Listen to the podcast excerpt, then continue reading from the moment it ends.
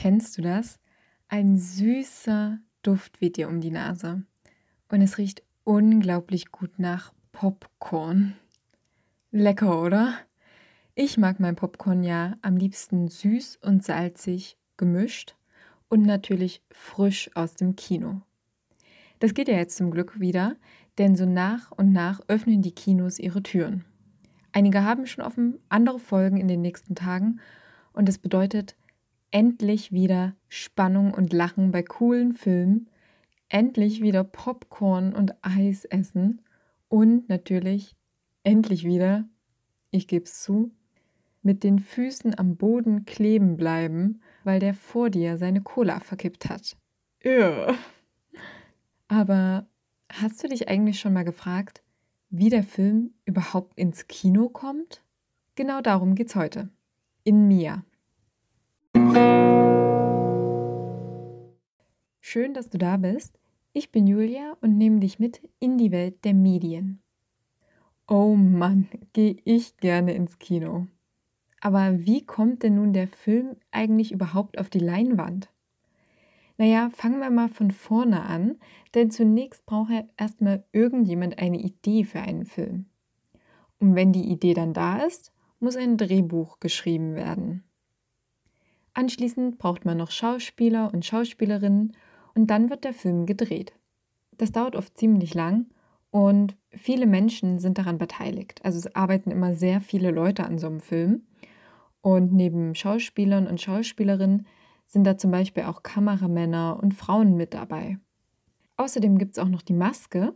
Da müssen alle Personen hin, die im Film zu sehen sind, damit sie geschminkt werden können und bereit sind für die Kamera.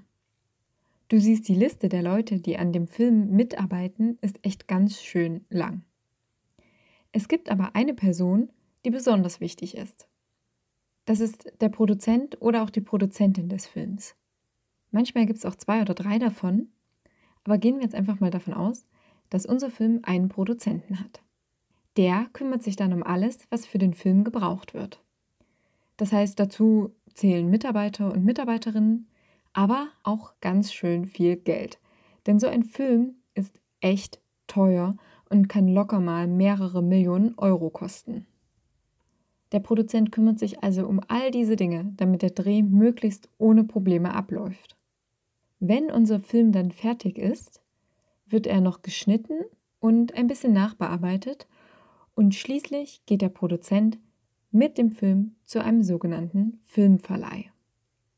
Bei diesem Filmverleih wird der Film dann kopiert und an die Kinos verkauft. Dabei musst du dir vorstellen, dass das Kino ungefähr die Hälfte des Ticketpreises an den Filmverleih abgibt.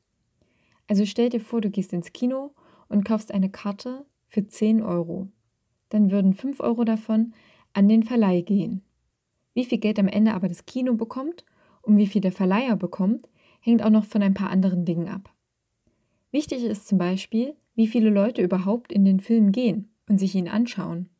Es macht nämlich schon einen Unterschied, ob nur zwei Leute sich den Film angucken oder 200.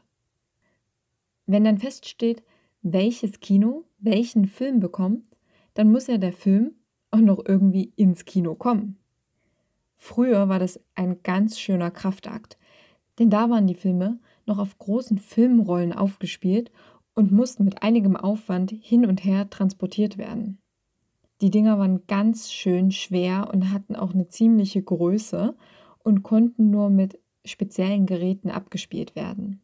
Frag doch mal Mama und Papa oder Opa und Oma, ob sie auch Filmrollen benutzt haben. Die brauchte man früher nämlich nicht nur für Kinofilme, sondern auch für Urlaubsvideos oder wenn man ein Foto machen wollte. Heute läuft das Ganze total anders. Nichts mehr mit großen, schweren, unhandlichen Filmrollen. Nein, heute kommt der Film auf einer Festplatte. Klein, leicht und einfach zu verschicken. Manchmal werden die Filme auch aus dem Internet heruntergeladen. Das läuft dann über spezielle Plattformen, auf die nur die Kinos zugreifen können. Das heißt also, nur die Kinos können diese Plattform benutzen und wir können uns hier keine Filme irgendwie heimlich angucken oder so. Wenn dann der Film im Kino angekommen ist, wird er auf den Computern vor Ort noch ein bisschen vorbereitet. Zum Beispiel wird eingestellt, um wie viel Uhr der Film starten soll. Damit, wenn du in deinem Kinosessel sitzt, der Film auch wirklich pünktlich losgeht. Und das war es eigentlich auch schon. So kommt der Film ins Kino. Eigentlich gar nicht so schwer, oder? Aber es dauert doch immer eine ziemlich lange Zeit von der Idee für den Film, bis er dann am Ende auf der Leinwand läuft. Wenn du jetzt das nächste Mal ins Kino gehst, dann weißt du ein bisschen mehr darüber, wie Kinos eigentlich funktionieren und kannst ja mit deiner Familie oder mit deinen Freunden und Freundinnen dein Wissen teilen. Ich hoffe auf jeden Fall, dass es dir gefallen hat und wenn das der Fall ist, dann kannst du ja gerne mit Mama und Papa zusammen oder auch wenn du schon alt genug bist, mir Feedback dalassen und mir so ein bisschen erzählen, wie du die Folge fandest.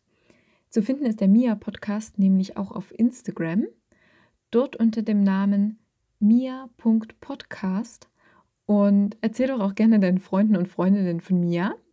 Und dann würde ich mal sagen, tschüss, bis zum nächsten Mal.